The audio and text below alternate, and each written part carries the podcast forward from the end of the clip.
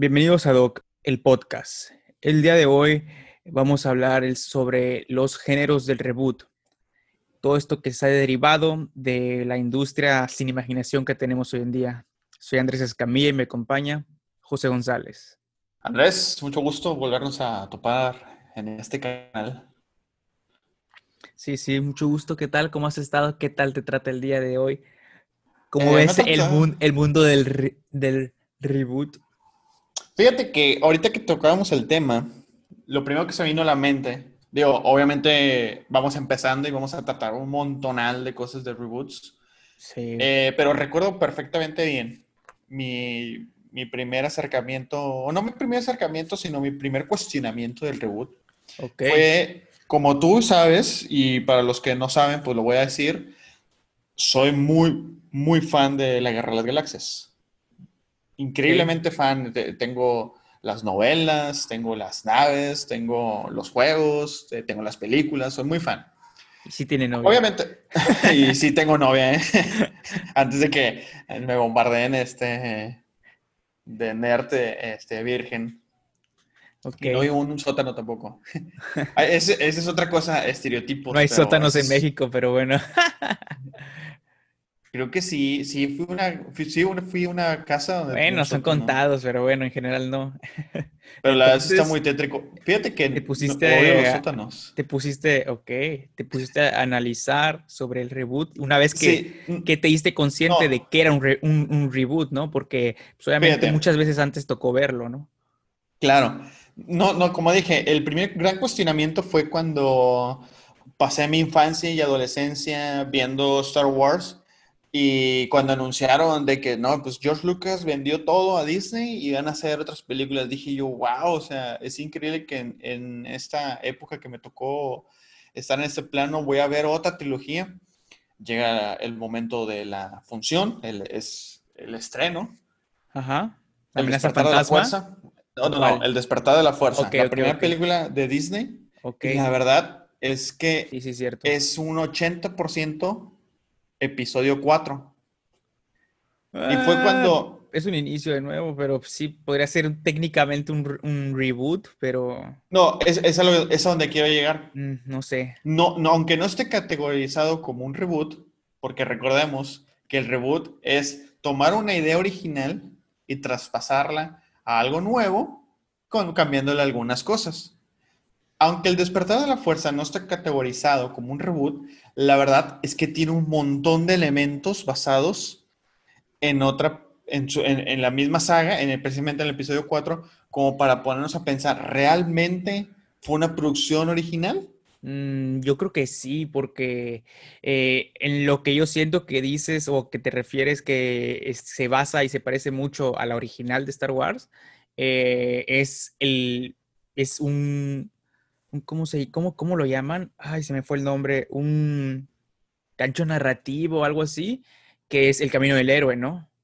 Aparece el héroe, te enseñan en sus inicios, empieza a, descubrirse y a, demostrar que es el elegido y bla, bla, bla, bla, bla, bla, bla, bla, que se usan millones de películas, ¿no? Claro, pero eh, sí, bueno, al, al, punto también, al segundo punto que quería llegar es ok, a lo mejor no es considerada reboot, sin embargo tiene un montón de ideas repetidas. Como muchas otras cosas. como muchas otras cosas. a lo que me llegó a preguntarme que últimamente, ya después de que terminé de ver la película, dije, ok, pues voy a sentarme a, observar mis pues, gustos cinematográficos. Sí.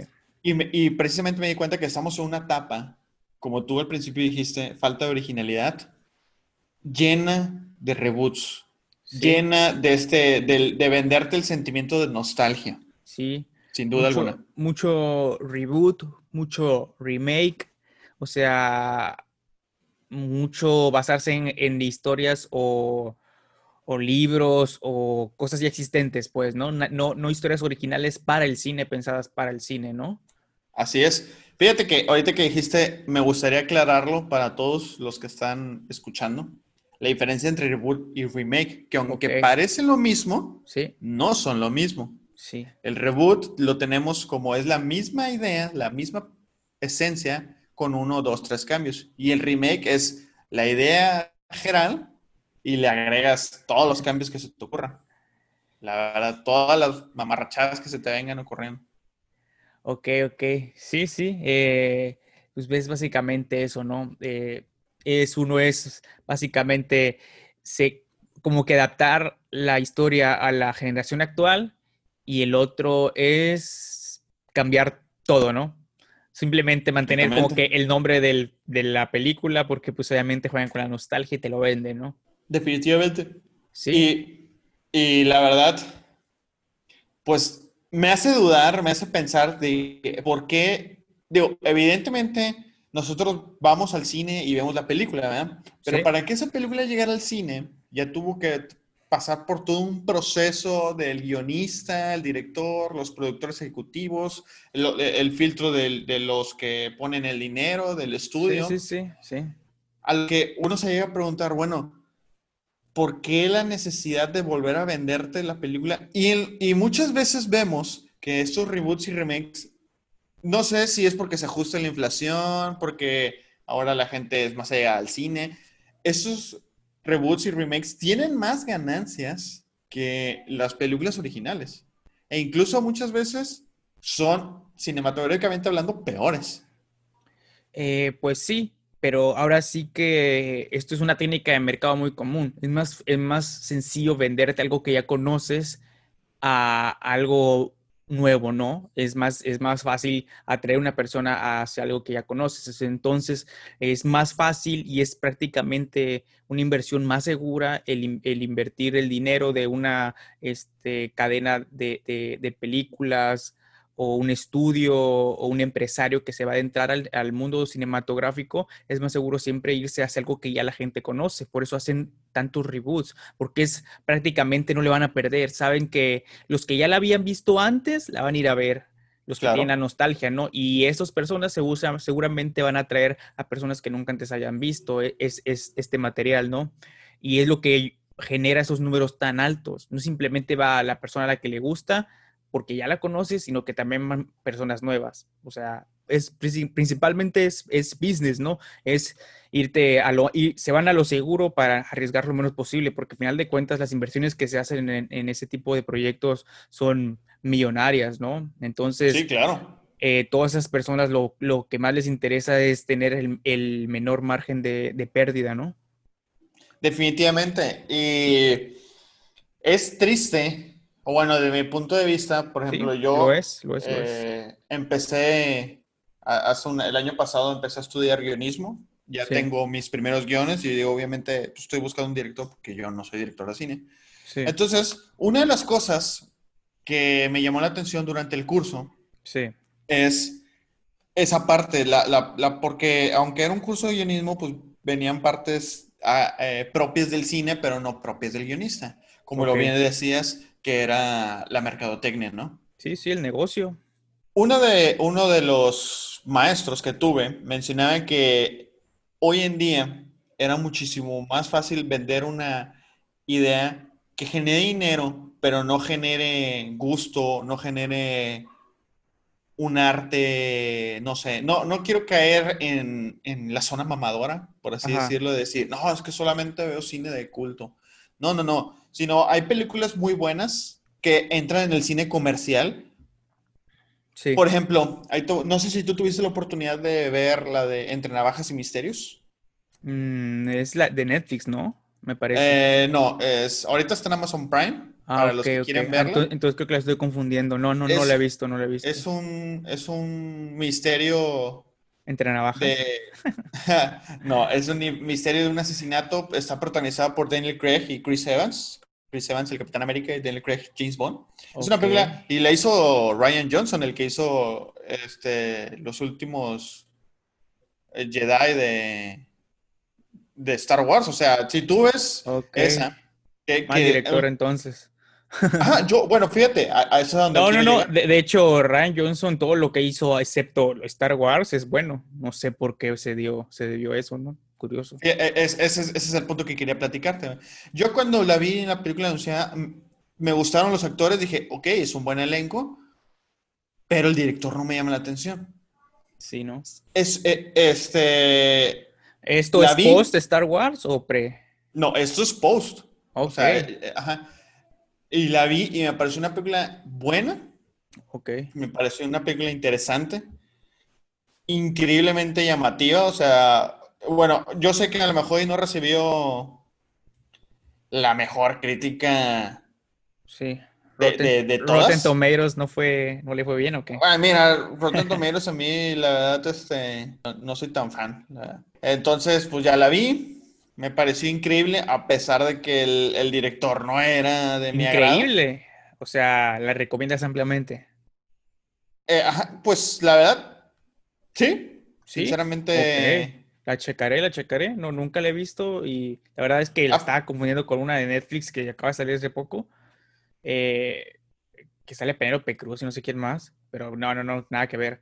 Este, pero mira, ahí está con, con, lo que estabas diciendo de lo del arte, o sea, es, la verdad es que sí, y ese maestro tiene toda la verdad eh, en la boca, ¿no? Este, ahora sí que es más sencillo crear arte comercial que arte que, que haga revolución, porque es muy diferente y hay muchos, muchos tipos de vertientes del arte. Está el arte que es para generar dinero y está el arte que es para generar eh, una revolución, que para generar un cambio, ¿no? Que, es arte más profundo generalmente, es arte que tiende a ser más de dinastía, que tarda mucho tiempo y se mantiene mucho tiempo en, en un punto muy alto que es lo que empieza a generar movimientos, ¿no? Que, eh, no sé, que por ejemplo inventes sin querer, ¿no? Pues, en, tu propio arte, por ejemplo, en la pintura, un nuevo estilo de, pintura, ¿no? Esto ya es una revolución, ya está pasando, ya está,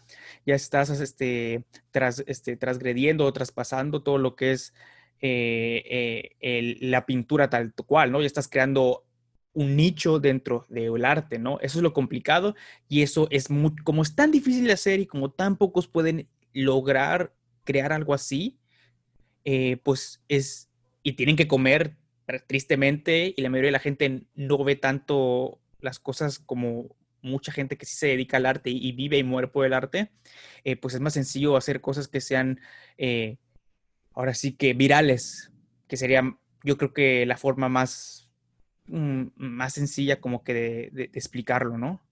Claro. Bueno, continúa con mi idea. Este, entonces la vi y obviamente soy muy clavado en esas cosas desde que estudié lo de guionismo y dije, ok, pues ¿quién hizo el guion? Lo hizo él, lo hizo el mismo director. Y me pareció increíble como dos películas que al final de cuentas él, colabora, él mete su cuchara, son tan diametralmente opuestas por la simple y sencilla razón, obviamente la gente va a decir, igual y me puedes llegar a saltar, es que son dos géneros diferentes, etcétera, pues etcétera. Sí, y, y, lo comprendo, pero la idea es cómo cambia la visión de una película cuando una idea es original y cuando la otra eh, te llegan a meter, es que tienes que meter esto, pero oye, ya se hizo, pero lo tienes que meter. ¿Por pues qué? Para que venga. Y, yo, y, si, y si comparamos, obviamente Star Wars hizo muchísimo más dinero. Claro. A pesar de que con es, fue más, incluso... Es, más mediática. ¿Por qué? Porque ya te está jugando con todo lo que estábamos hablando, ¿no? La nostalgia y todo ya es conocido, ¿no? Ya la conoces, es más sencillo que vayas a ver algo que ya conoces. A, por ejemplo, esta que por muy buena que sea, muy buen reparto, todo eso, pues es más difícil, atrae menos gente a algo nuevo, ¿no? Siempre es eh, así. sí, sí. Y me puse a pensar, bueno, y luego muchas veces vemos unas películas y no nos damos cuenta, pero están basadas en libros, están basadas, eh, por ejemplo, yo cuando vi eh, esa película que se llamaba Asesinato en el Expreso de Oriente, no me acuerdo cómo es, algo así. Ah, sí, ah. sí, sí, sí, creo que se llama así. Que es, se supone que es un inspector muy famoso que tiene un bigote muy chistoso. Sí, sí, sí. La vi, me pareció, dije, ah, es una excelente película. Y de repente, ¡pum! Basada en un libro. Un libro, sí. Libros, porque son varios, ¿verdad? Sí, sí, sí. Y dije yo, ah", o sea, o luego veo una película en Netflix y de repente dice, basada en el libro de... O en, o en otra cosa, ¿no? En otra cosa que existía. O en una versión de una película de, eh, en otro idioma, ¿no? ¿Y Alemana, francés o no sé. Y ahí tengo una pregunta general para los dos. Ajá. Yo le voy a contestar primero. La pregunta sería, ¿se ha perdido la originalidad o los estudios tienen tanta presión de conseguir el dinero que tienes que vender algo que ya no es completamente original, que es, estás, te tienes que basar en algo que como tú dijiste, porque el libro ya es un éxito, sabemos que la gente verá el libro. Yo considero que es una mezcla de los dos. Sí, sí considero que debe ser por parte, de presión de los estudios, pero también yo creo que si los guionistas se unieran y, y dijeran, ¿saben qué? Pues voy a hacer esta película original, aunque tú me encargues esto, yo creo que ese sería como un brazo, dar el brazo torcer para las grandes compañías cinematográficas. Ok. Eh, en mi opinión, es simplemente el negocio. Siempre hay cosas originales y cosas nuevas que están saliendo y cosas que se van a volver de culto. Eh, pero la gran diferencia es que ahora sí que follow the money, ¿no? Eh, el dinero siempre va a tener la razón y los números mandan, ¿no? y también son, son negocios, ¿no? Una vez que ya marcaste un cierto estándar de éxito de ingresos, por ejemplo, eh, pues en la siguiente quieres por lo menos eh, igualarlo o pasarlo, entonces se van a lo seguro, a cosas que ya, ya tienen un porcentaje más realista que ellos creen que van a poder obtener de ganancias, ¿no? Entonces, es por eso lo que pasa, o sea, hay muchísimas películas que no son populares como esa, por ejemplo, que siguen siendo buenas. Y la razón por la que yo creo que no va a pasar eso que tú comentas de los guionistas es porque todos los guionistas son beneficiados también con todas esas películas eh, que son reboot, que son sacadas de, de, libros o de videojuegos, etcétera, ¿no? ¿Por qué? Porque necesitas un guionista para hacer la adaptación. Claro. Entonces, mientras, mientras eso no afecte el bolsillo de los guionistas, nunca va a pasar este, ese tipo de, revuelta que, ocurrió, por ejemplo, no me acuerdo qué año era, pero cuando estaba e, el auge de, por ejemplo, la serie de Heroes y todo eso, que fue la gran, este, ¿cómo se llama? La huelga, ¿no? Que hicieron. Sí. Eh, de hecho, todos los guionistas. Eh, pero fue porque le estaba afectando el bolsillo. Mientras no les afecta el bolsillo, a ellos no les importa, ellos siguen cobrando. Y siguen también haciendo, por un lado, por otra parte, lo que les gusta, ¿no? Porque también viene eso, ¿no? Muchos, este, muchos contratos que hacen los guionistas o directores les incluye hacer de cajón cierta película eh, que, que, aunque ellos no la quieran hacer, la tienen que hacer, ¿no? Ya sea por que sea un tema comercial, un tema de ingreso o como sea que, se, que, vaya, eh, si, que haya sido elegido eso, pero en todos los contratos generalmente se les, se les incluye algo que les haya generar así un, un ahora sí que, ahora sí que, perdón por la palabra, un madrazo de, de, ingresos, ¿no? A ellos y también a todos los que están involucrados con el proyecto. Y con él, ¿no? Ahorita que dijiste, perdón por la palabra, Ajá. perdón por la palabra, jóvenes, que voy a decir, pero el director es un tonto. Sí, sí, Yo la verdad este, como anécdota totalmente ajena, una vez sí, sí venía yo muy enojado de, de una junta de maestros. Ok. sí, dije en el, llegué en el salón y dije, ese hijo de su reverenda bomba madre no tiene la menor pinche idea de cómo decirle. Pero bueno, afortunadamente ninguno de los saludos me quemó.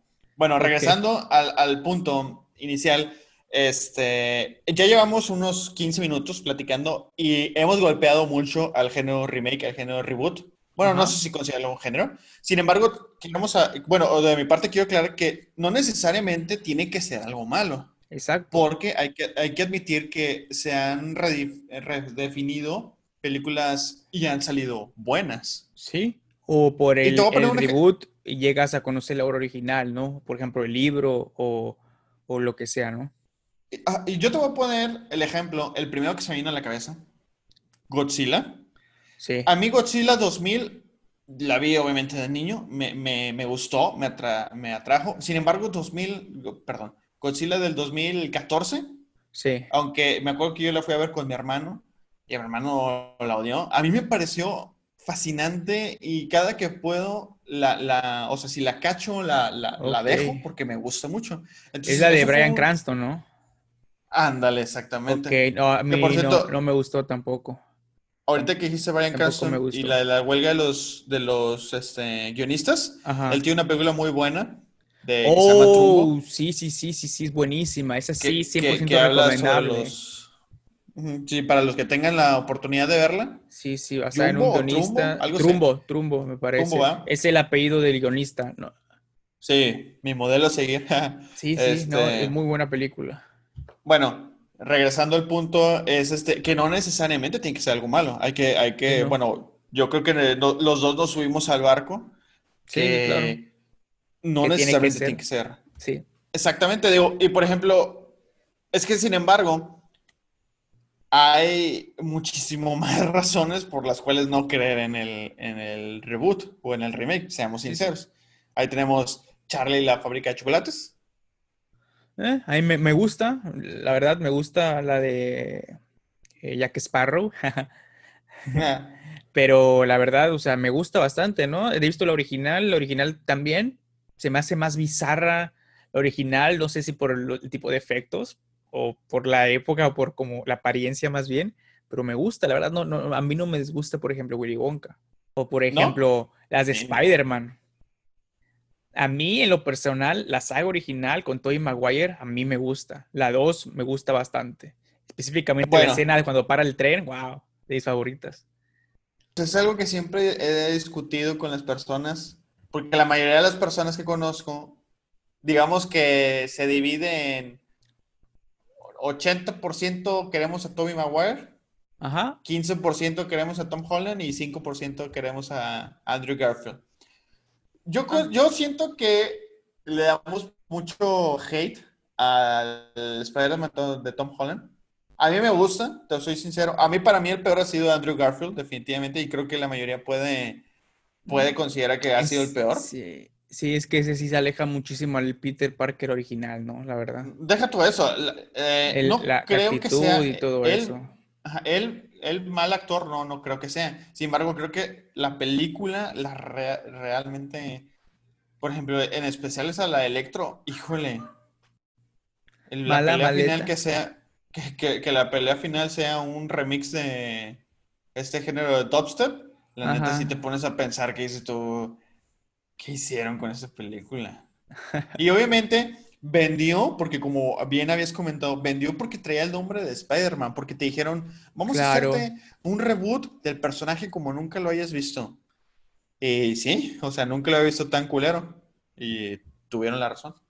Pues sí, pero pues ahora sí que ahí sí es gusto, ¿no? Hay muchos que sí les gusta, muchos que no les gustan. Yo tengo, por ejemplo, una pregunta porque no sé aquí en este caso qué aplique, porque mira, bueno, es, sí existe el reboot tal cual, pero aquí hay una, un suceso bastante curioso. Se ubica la ubicas la película de Evil Dead, la de Ash, con Bruce Campbell. Bueno, eh, esa primero apareció en el 87, El despertar del diablo en español y luego, no, primero apareció El despertar del diablo 1 en el 81. Y luego apareció El despertar del diablo 2, que era prácticamente un reboot de la primera. Bien, bien extraño. Si has visto las dos películas, puedes ver que es la misma historia, simplemente que contada como que en diferente orden. Y no sé, está bien raro. Y luego aparece la del 2013 que está. Ala, si es así, es muy mala. Bastante, definitivamente. Es así, no, no sé, no sé, no sé, no sé ahí bien qué, qué pasó ahí, porque siempre me da mucha curiosidad el por qué pasó ese cambio de que el, la de el 81 estaba buenísima y luego de repente al 87 vuelve a ser la misma, pero le pones que es dos, pero en realidad es lo mismo, entonces, no sé, está súper bizarro ese pedo. Ahora, hablando de cosas bizarras, me gustaría que intentáramos desmembrar o bueno, y quiero introducir, quiero introducir una idea, a ver si germina. A ver. Como frijolito en algodón. A ver, a ver. ahorita que tocaste el tema de, Spider-Man. Sí. Ok. Vamos a decir que fue un reboot. Va. Va. Eh, pero si consigamos ese reboot, consideraríamos que, por ejemplo, las películas de Batman de Nolan son un reboot de las películas que hizo, por ejemplo, Tim Burton? Sí, totalmente. De hecho, Batman lo que le ha pasado a saga tras saga son reboots. Es un gran ejemplo de, reboot. Es la misma historia que todos ya conocen, pero contada de manera diferente, actualizada de acuerdo a esa época y nada más es que eso, ¿no? Ok, yo, yo la verdad... reboot, la verdad. Yo la verdad no la consideraría reboot. porque para mí reboot tendría que, tendría que ser contada más allá que la misma historia. Independiente, o sea, tenemos que, por ejemplo, yo, yo caigo en mi, o bueno, defendo mi idea, mi argumento, diciendo que, ok, dado que Bruce Wayne es un personaje ficticio que viene en los cómics, tiene que tener el mismo origen. ¿Sí? Así que para mí eso no sería un reboot, sino simplemente están... Es una aventura más. Historias. Ajá, una, aventura, más. De un, universo diferente, ¿quién llamarlo? Eh, pues podría ser, pero yo siento que ya se vuelve reboot al momento que están introduciendo eh, diferentes Batman. Al momento de cambiar al Batman, ya estás cambiando todo. Entonces, ajá, sí, sí, sí. Sí, es como le ha pasado a James Bond. Es la misma historia, el mismo personaje, pero por ejemplo, incluso películas que hicieron antes y que, y que se hizo el reboot literal, ¿no? Que es la del Casino Royale, si mal no me equivoco. Casino Royale 1962 es la original y después el reboot fue el de 2006 ya con Daniel Craig, ¿no?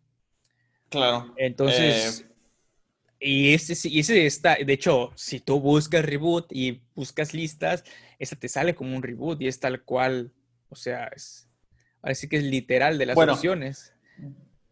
Y, esa considero, bueno, yo sé que a lo mejor y me dicen, es que tú no has visto la, la original. Admito que no la he visto, sin embargo, toda la saga de Daniel Craig de como James Bond me parecen excelentes películas. Exacto, sí. E, es, es, un ejemplo de reboot bueno, ¿no? De un buen reboot. Sí, es, a donde quería llegar. Es a donde quería llegar. Que, que, como dijimos, o sea, no, no estamos tirándole pura piedra a este género, sino también hay que admitir que es cuando quizás las estrellas se alinean, eh, los estudios de realmente se, se empeñan en hacer algo bueno Sí, claro. Se, puede lograr algo muchísimo mejor que el original. Sí, por ejemplo, una película que a, mí se me, se me, para mí creo que es un reboot de la obra original es Constantine.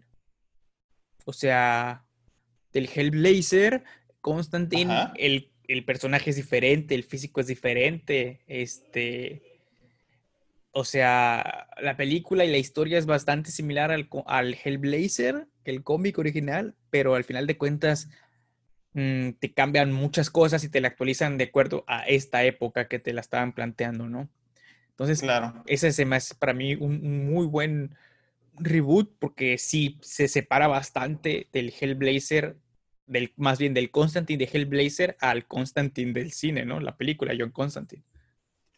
Y de hecho, luego muchos se influenció por la película. Cambiaron, hicieron un reboot del personaje, le cambiaron la estética. Abriendo un paréntesis en este tema. Sí. Eh, según dice que lo quieren traer otra vez a Keanu Reeves al cine como Constantine.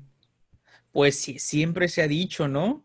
Creo que desde prácticamente desde, que, desde que salió la película se dijo que querían hacer una segunda parte y que es quien Reeves eh, ahora sí que la, ha rechazado múltiples veces, ¿no? Porque en el argumento de, de Kian, ahora sí que camarada de años, eh, ahora sí que, eh, bueno, en su argumento es de que, o sea, la película estuvo tan bien hecha por sí sola, el, cierre para él fue tan bueno que no tiene sentido el que se haga en una segunda parte, una continuación, ¿no?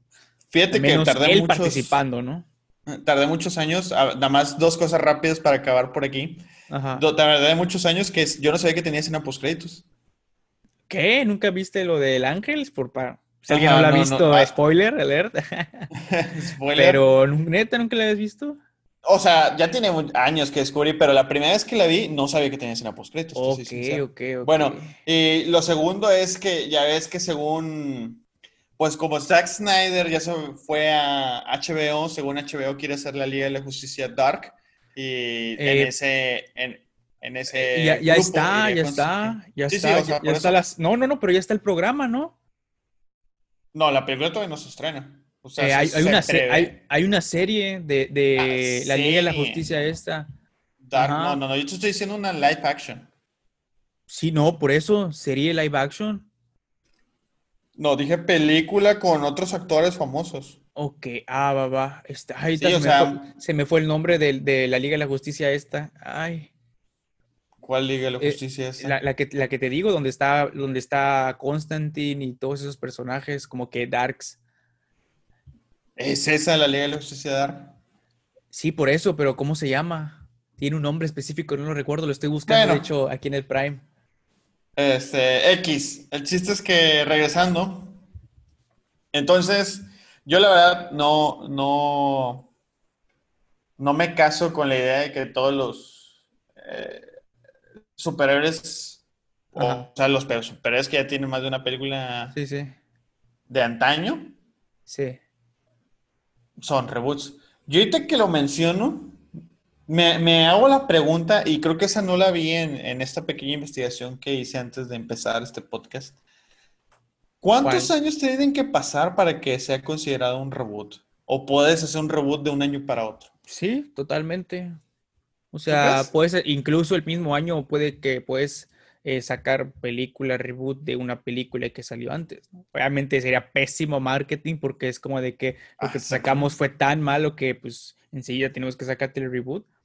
Pero pues a final de cuentas yo creo que no, no creo que haya una margen este, de tiempo. Y si lo hay, debe ser seguramente por negocio y debe haber algo contractual que no se puede hacer en tal tiempo. Pero así, tal cual, si me preguntas a mí, yo siento que en cualquier el siguiente año se puede hacer un reboot de una historia. O sea, se ha intentado y se ha planteado y ya no tarda, creo que en salir, o ya salió, no estoy seguro, porque le perdí un poco la pista a esa noticia de lo de X-Men, ¿no? Ya ves que estaban queriendo hacer, bueno, están haciendo al menos en, ah, el mundo del cómic, que la verdad yo no lo sigo, y ya cambiaron todos los X-Men, ¿no? Todo, todo ¿cómo se llaman? New Generation, una cosa. New Titans, ¿no? algo. No, no, no. Eso es. No sé, pero sí, o sea, ahí, está y se están se está tratando de, crear de nuevo, ¿no? Ahora sí que hacer un reboot total, ¿no? Lo quieren cambiar, quieren actualizar muchas cosas y... Ay, no sé. de repente siento que hay este, cosas que son innecesarias, ¿no? Ahí, por ejemplo, o sea, hay muchas, muchas historias que originalmente están tan bien hechas que yo considero que es innecesario que se les haga un reboot ¿Qué opinas? Concuerdo, concuerdo contigo. hay, veces que, por ejemplo, tanto se ha hablado, eh, y incluso no sé si llegaste a ver un video viral que cambiaron la cara de Marty por Tom Holland y la del Dog por Robert Downey Jr. No sé si viste, hubo un video, un montaje. Uno, no. la verdad les quedó muy bien. Y, la gente salió pidiendo gritos, es que deberíamos volver a hacer Volver al Futuro con estos dos. Creo que es una película tan, tan bien hecha que no, no, bueno, obviamente Robert Zemeckis tiene un contrato en donde mientras él viva no se le puede tocar la película. Eh, yo considero que, sí, yo considero que eh, debe ser una película que no se debería tocar. Hay veces... Eh, es que hay algunas películas que no se deberían de tocar. y, un gran ejemplo es, es, esa trilogía. O sea, esa trilogía, no sé si a ti te pasa, pero es algo que yo lo he platicado con muchas personas y a todos les pasa y por, déjenlo en los comentarios. Cuando le estás cambiando o estás poniendo, o estás viendo que ver en la televisión y te aparece Volver al Futuro, principalmente la 1, no le puedes cambiar. O sea, ves que está y le dejas. Y te sigues. Y la acabas de ver. Y es como de que ah, está hinchida, igual te late y igual te queda como que hypeado el pedo, el, todo el ambiente que te, que te genera eh, la película, ¿no? Principalmente la 1. No sé si te Sí, principalmente la 1. No, por supuesto. Fíjate que Volver al Futuro 1 es una película que me encanta. Eh, y sobre todo, es una película que también considero que el, el, trabajo de doblaje es tan excelente que no me importa si la estoy viendo en español o si la estoy viendo en inglés. Pues depende cuál doblaje te toque, te toque. Porque eh, hay, el doblaje tiene un cierto tiempo y en algunas partes ya los doblajes son diferentes. Bueno. Así que el legendario Dak. Eh, eh, creo, no estoy seguro, pero creo que en Netflix ya no es ese. Entonces, eh, bueno, el doblaje que me tocó a mí, que creo que se, este Marty era la voz de Sella, ¿no? Era este Jesús, algo se llamaba el señor. no, no, no. Falleció. Ahí sí, la verdad, no, no, no tengo nombres ahora sí que en cuestión del doblaje, pero pues a mí me gusta bastante la película, la verdad. Sí, definitivamente. Bueno, dejándonos un lado el, cine por unos momentos, eh, creo que tenemos que considerar que el reboot no solamente va hacia el cine. Creo que también se extiende a otras ramas del arte. Principalmente los videojuegos, ¿no? Exactamente, principalmente los videojuegos. Recientemente, eh, bueno, tú sabes que yo soy muy fan de los videojuegos. Eh, tú sí eres gamer, yo no. hace poco, yo, bueno, yo cuando fui niño, cuando fui niño, todavía soy niño, digo, tengo 19, sí. Este. No, no tuve PlayStation. Fue un niño de Nintendo 64. Ok. Y Resident Evil, Resident Evil al principio solamente era exclusivo de PlayStation. No tuve la oportunidad de jugar, por ejemplo, Resident Evil 2, Resident Evil 3. Pasaron los años, llega Resident Evil 4, que para el GameCube, que es una obra maestra, lo jugué y fue ahí cuando me interesó la saga Resident Evil. Ahora que tengo la nueva, este, nueva generación de consolas, se anuncia el Resident Evil 2 Remake. Y yo dije, ok, lo jugué, lo compré, me pareció excelente. Sí. Me pareció completamente muy bueno. Y luego anunciaron el 3. Sí. Eh, yo el 2 lo compré ya cuando estaba en descuento. Y dije, ok, me, me, me gustó tanto el Resident Evil 2 Remake que voy a comprar eh, eh, de forma anticipada el, el 3. El 3, el 3. Y la verdad es que yo creo que fue una estrategia de marketing excelente porque a todos nos vio la cara. La verdad, el juego... Es que... Es que es, tiene una historia bastante curiosa porque, por lo que yo sé, haz de cuenta que primero salió eh, el Resident Evil 1, luego el 2, luego el 3, y el 3 varios años después salió un reboot y de ese reboot fue del que se sacó el remake que tú compraste. No fue el Resident Evil 3 original. Independientemente de cómo haya sido, porque por lo que estaba leyendo ahí, la verdad es que el juego peca en uno, te lo venden, pues transformándolo a pesos, te lo venden en 1500 pesos, por así decirlo. Sí, sí. Eh, la versión normalita, porque luego hay que la versión extra, que te da una pistolita extra. la de ron, la, Yo compré eh, la versión estándar en 1500 y feria. Esos y el juego no tiene, no tiene, ¿qué te gusta? No tiene ni 20 horas de juego. Y te lo justifican con un multiplayer online donde uno controla a un, a un, este, a un jefe, no sé, Nemesis o uno de esos y los otros tienen que ganarle, ¿no? La verdad, a mí se me hizo un súper desperdicio de dinero y creo que la, la, mecánica de hacer remix les ha funcionado porque mucha gente compró el juego, incluso de forma anticipada, y terminó siendo una porquería. Y ya anunciaron que el Resident Evil 4 también lo van a hacer remake, o sea, ya eso ya está confirmado. Ok, pero uh, me parece, sí, sí, sí, es que, o sea, eh, a ti te pasó lo que a todo el mundo le pasó con este juego, porque te digo, el, el remake que tú compraste fue el remake del reboot, no fue el remake del original. De hecho, yo, recuerdo haber visto en algún canal de, que sigo bastante de, videojuegos y todo eso, eh, que comentaban, que te anunciaban primero, me acuerdo bien clarito eh, que hicieron un, como de noticias, que era de que, ah, va a salir el remake de Resident Evil 3, bien emocionados, y varias semanas después, no es el original, es del reboot. Entonces, no, no eres el único que le pasó eso, ¿no? Más bien, ellos hicieron una publicidad un poco truculenta. Ajá, engañosa, exacto, que te hizo creer que era el original, el que, del que todo el mundo es fan y del que todo el mundo quiere jugar, que es el legendario, ¿no? El, Resident Evil 3. De hecho, creo que es el más popular de toda la saga. Por lo mismo, también por el, el escándalo este que, que te comento, que primero hubo pues el original y luego salió este. No creo que sea el más popular, porque el Resident Evil 4 creo que es, el, es donde en más plataformas ha estado.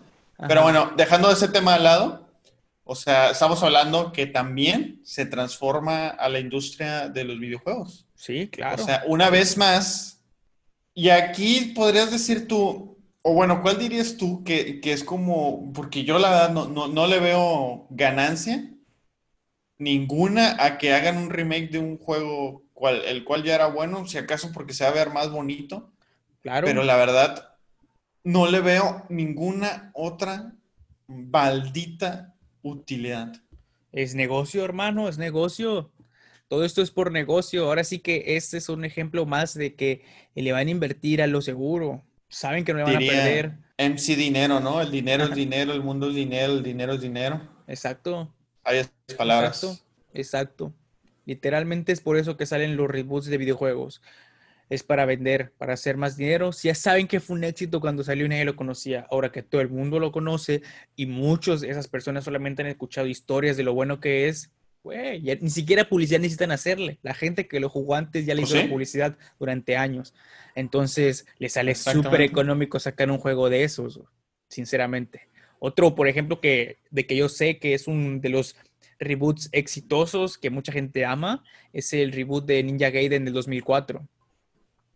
Claro. Eh, no, no, no tuve la oportunidad de jugarlo, pero he visto muchos buenos comentarios y digo, ya cuando tanta gente habla bien, debe ser por una buena razón. Sí, es de los juegos que ahora sí que la gente ama, incluso a algunos les gusta más. Por ejemplo, mi hermano que es super gamer me dice, o sea, el original está bonito y todo, está muy padre, pero o sea, el, el reboot del de 2004 dice que está mucho mejor por lo mismo, ¿no? Desde, desde el simple, una vez que tú le dices a alguien, se va a ver mejor, no importa que ni siquiera tus ojos ya lo capten porque ya llegamos al punto de la tecnología que, por ejemplo, en lo que se viene en el PlayStation 5 eh, y con el nuevo Xbox, eh, el, el, nivel de calidad de imagen que ya van a poder tener los videojuegos, o sea, es tanto que la verdad, la diferencia de lo que tenías antes en el, en el PlayStation 4 y en las series pasadas de Xbox, en tus ojos en realidad no lo notan, ¿no? O sea, la verdad, pero con que te prometan que se va a poder ver a 1080p, 60 cuadros por segundo, o sea, bla, bla, bla, bla, bla, bla, bla, bla, bla, bla, bla. La gente, es, eso, eso es lo que quiere. Quiere como que, ¡pum! La, siguiente generación, lo nuevo, lo último. Eso es lo que la gente quiere. Eso es lo que, lo que por la razón por la que siguen saliendo consolas nuevas y siguen saliendo juegos nuevos y siguen saliendo reboots de juegos viejísimos, pero en el 2021, 2022 y van a seguir saliendo porque es un gran negocio, es, es un gran, gran negocio, la verdad.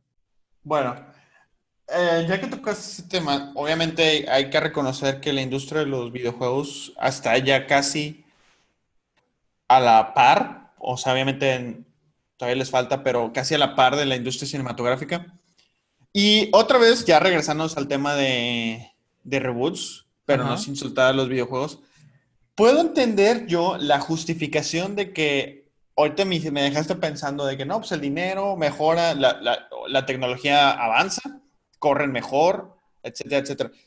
Tocando, por ejemplo, la saga de Tomb Raider, que tuve la oportunidad de jugarla en, cuando tenía Nintendo y ahora ya también jugué los de Rise of the Tomb Raider y todos los nuevos de Tomb Raider que me parecen geniales.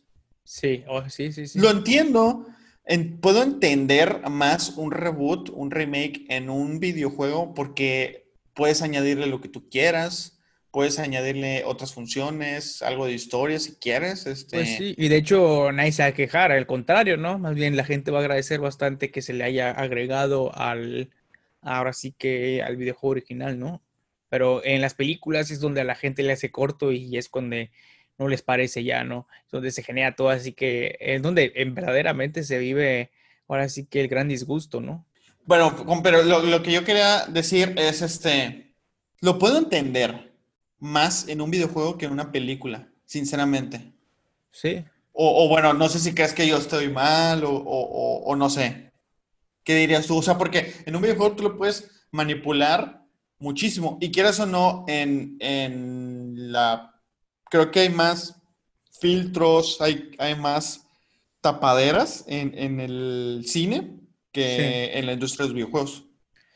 Pues sí, pero yo creo, yo siento que, por ejemplo, en el mundo de los videojuegos, el usuario, como tú mismo dices, eh, puede hacer, participa mucho, se ve más involucrado en el desarrollo del juego. Es, también esto genera que quieran siempre más, aunque sea un multiplayer en un juego que antes no tiene multiplayer, toda la historia es la misma, pero te agregan un multiplayer, que ahorita es lo de moda, ¿no? Eh, un modo Battle Royale, ¿no? Lo que sea. Y la gente lo va a agradecer. En cambio, en las películas, pues, como, dije hace rato, o sea, es donde ya a la gente le empieza a molestar cuando te cambian mucho, te tocan mucho a, la película que antes, que antes, te gustaba, ¿no? Porque pues al final de cuentas, una película pues, nada más la vas a ver, ¿no? No la vas a vivir de la misma manera como se vive en los videojuegos, ¿no? Claro. Eh, entonces, pues, bueno, no sé, yo, yo me sigo quedando con, con la idea de que es más, no sé, es, es, es más tratable, más considerable, a mi parecer, que lo hagan en un videojuego que en una película. Pero bueno, avanzando en esto. Sí. ¿Crees tú, o bueno, no sé, estaba pensando en otras maneras de que pueden traerse un reboot, pero por ejemplo en la música, tú que sabes muchísimo más de música, al final de cuentas estudiaste eso, este, ¿consideras tú que podría haber una especie de género reboot o remake en la música? Mm, pues pues no, no creo que, sea aplicable tal cual como lo es en, la, en el cine y los videojuegos, porque pues obviamente desde la interpretación de una canción a otra ya cambia bastante, ¿no? Eh, puede que haya versiones o covers o reversiones, etcétera, etcétera, pero así tal cual como un reboot, yo creo que en la industria del cine, perdón, en la industria de la música eh, tal cual no, no, hay, no hay, no hay nada que sea como que lo equivalente, ¿no? están los covers, a lo mucho, pero pues, o sea, mm, en general los covers no generan tanto a lo que, a lo que se está, ahora sí que generando a nivel cine y videojuegos, ¿no?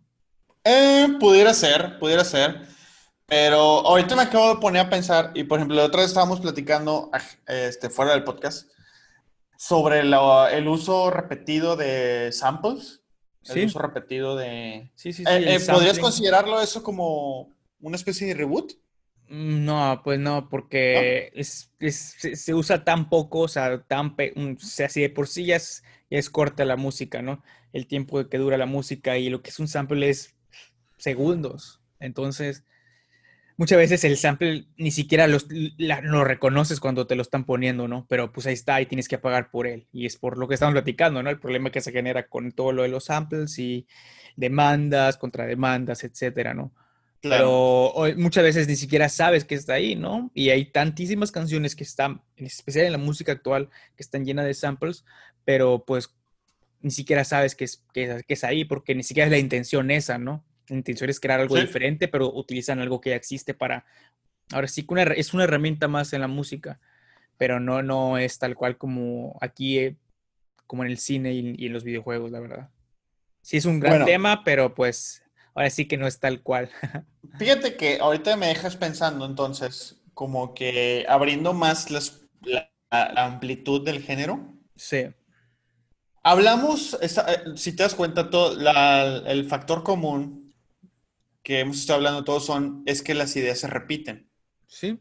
Y otra vez tocando, regresándonos al cine, me pregunto yo, o no sé, me gustaría tocar ese tema contigo, si podríamos considerar que las ideas repetitivas podrían ser una, como, ¿cómo se dice? Línea paralela del reboot. Por ejemplo, vamos, digo, soy fan de las películas de Marvel antes de que la gente me critique. Soy fan, me gustan. La mayoría de las películas de Marvel me gustan. Pero no, me cagan todas. no hay que dejar de ver que son increíblemente repetitivas. Eh, me cagan, no las he visto. Entonces, no, no, no, pero te entiendo, te entiendo lo que vas. O sea, eh, pues es que, de nuevo, o sea, lo seguro vende. Y es eso, o sea, eh, es como, por ejemplo, si el día de mañana sale una nueva película de Marvel, ¿irías a verla sabiendo que ya que es repetitivo, aunque sea una que no haya salido todavía?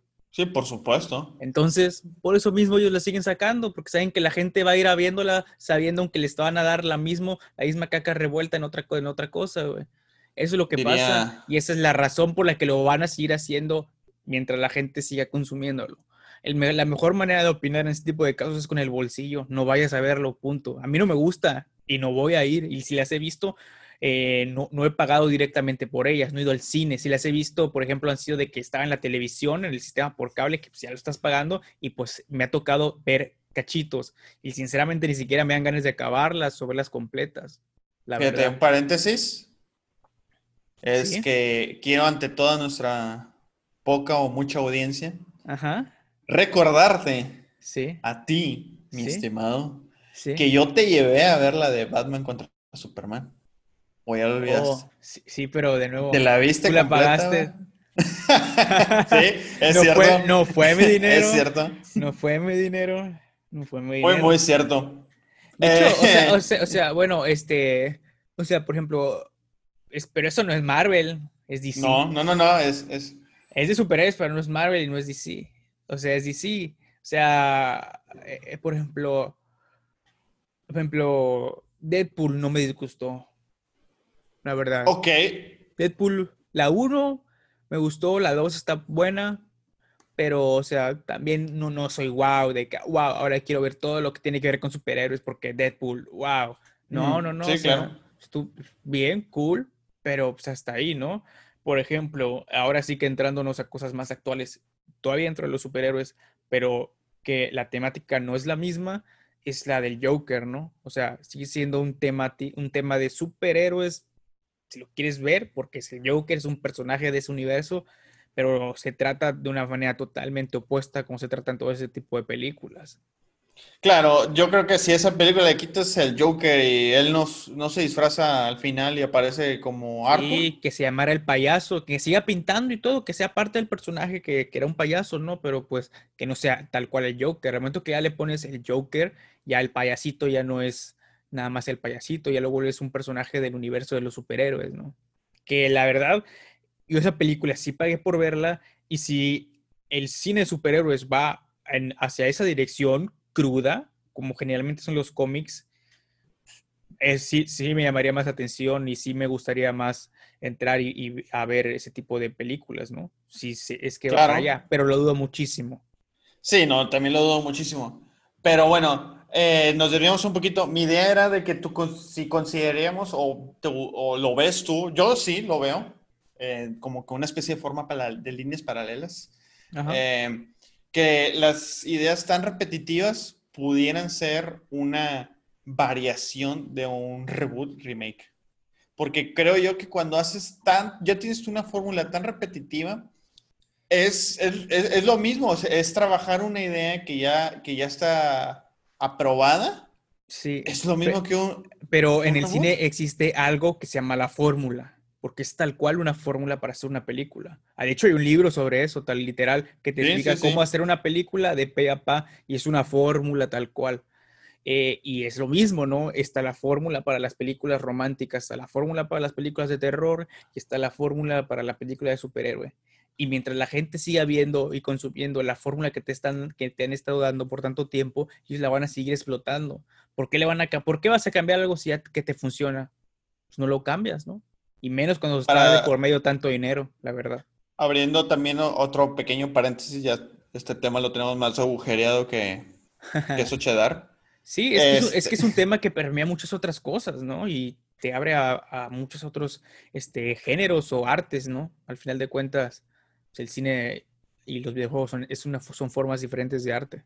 Durante mi, pues no voy a decir estancia porque no, no fui a la escuela, sino lo tomé en línea el curso. Okay. Durante mi curso de guionismo me recomendaron y terminé comprando un libro que se llama Safety Cat, que es precisamente lo que tú estabas hablando, salva al gato, y es la fórmula exacta que tienes que seguir tú como guion, como película, como libro, para que la, tu historia venda. Exacto, y ahí está.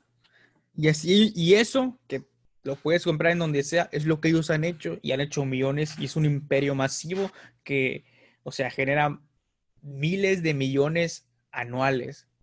No, y, sí, claro. Y simplemente por seguir algo que les funciona y no lo van a cambiar porque sigue funcionando. Y es lo que te, lo que te preguntaba, o sea, si te vas a hacer una película que sabes que viene el mismo formato y va a ser igual de repetitiva, ¿la vas a ir a ver? Y tu respuesta fue sí. O sea, ahí, está la razón por la que eso no va a cambiar. Nunca. Creo que, eh, eh, creo que salvo, por ejemplo, otra vez retomando el tema de, Marvel, creo que salvo la de, no sé, Doctor Strange y la de Ant-Man, la 1, todas las demás las vi en el cine. Todas las demás las vi en el cine, incluso hubo otras que vi hasta más de una vez en el cine. Wow. No, pues ahora sí que no, no las he visto ninguna de las dos, así que no tengo ni idea de lo que estás hablando.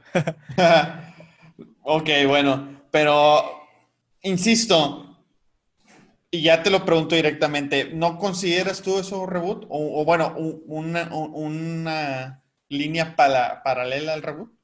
Mm, no, no, es, es simplemente, de nuevo, es una herramienta que ellos utilizan para crear historias, ¿no? O sea, y eso se utiliza y se va a seguir utilizando. Por ejemplo, eh, el camino este del héroe que te comentabas al principio se utiliza en caricaturas, en series, videojuegos, eh, libros, tú nómbralo, ya está, ya existe y se va a seguir usando y mientras siga funcionando, se va a seguir usando y se va a seguir usando y se va a seguir usando.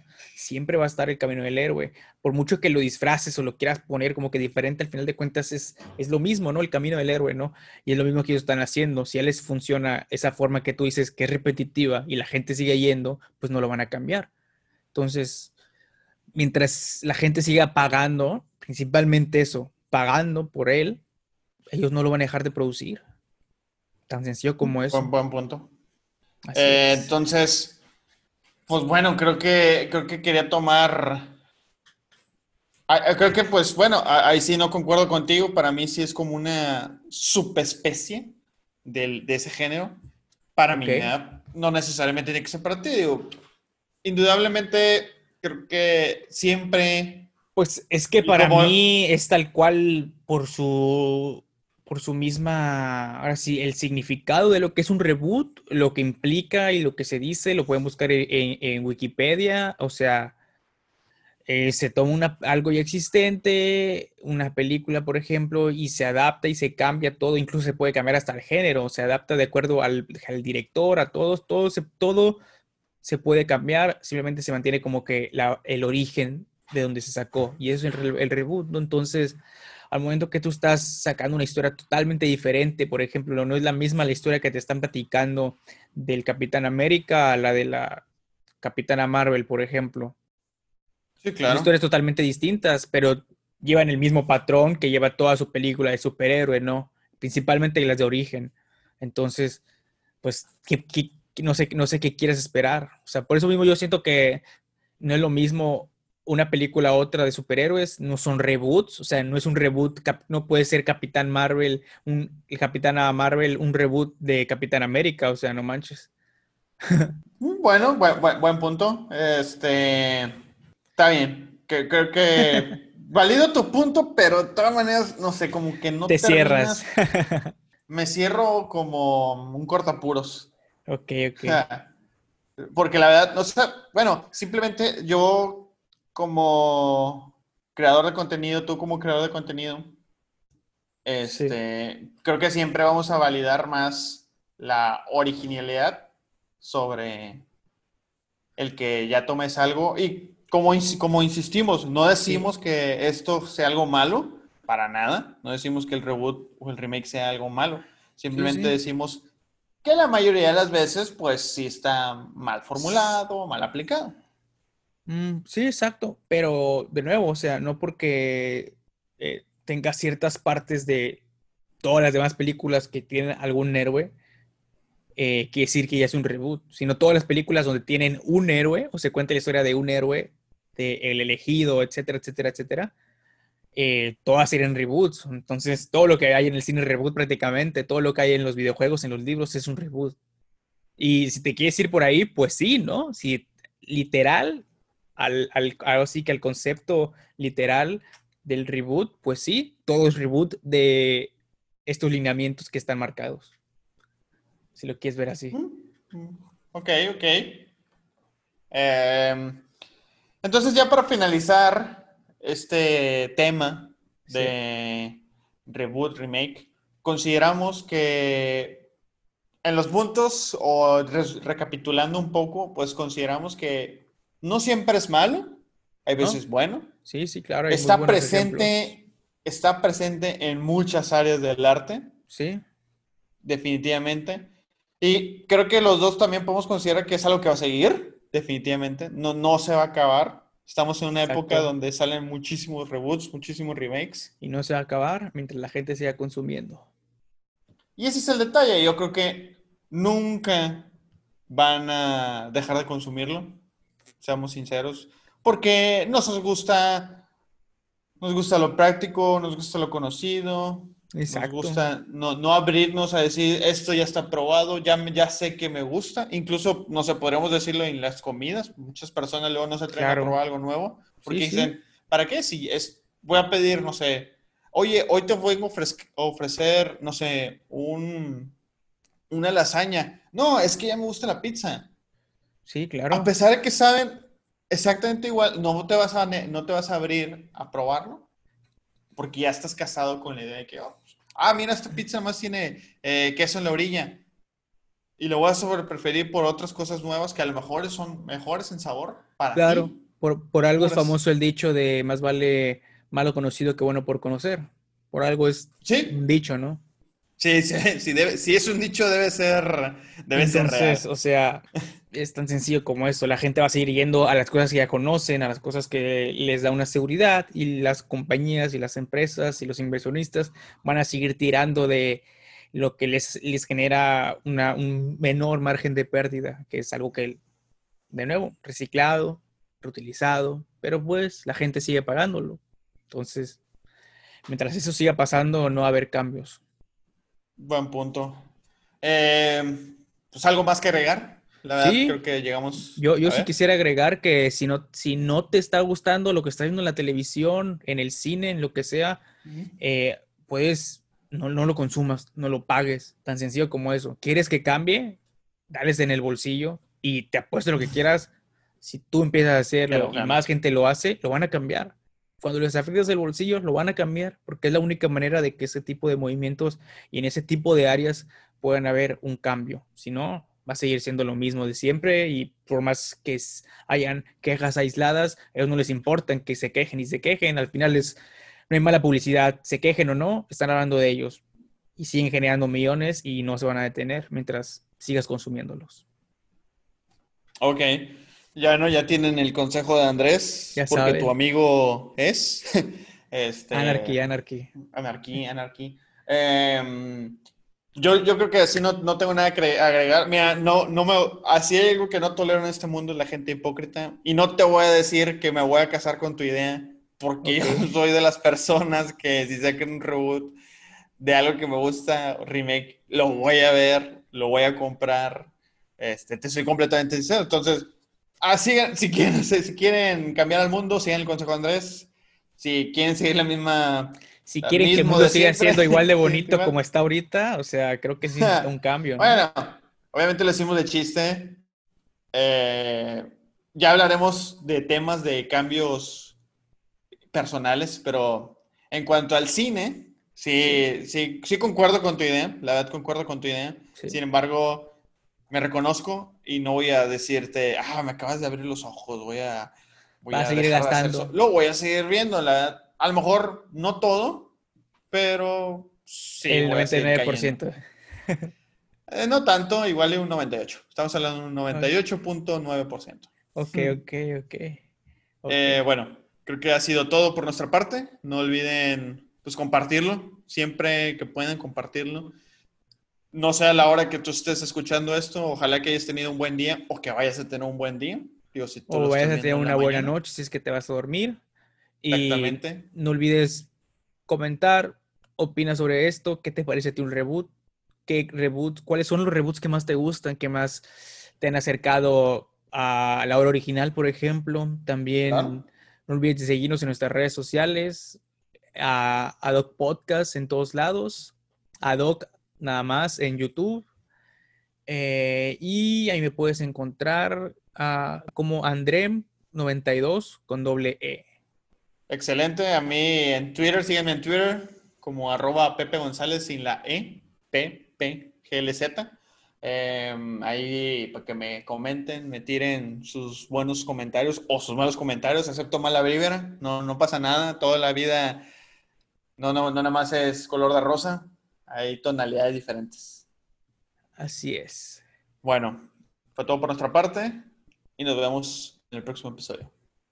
Adiós.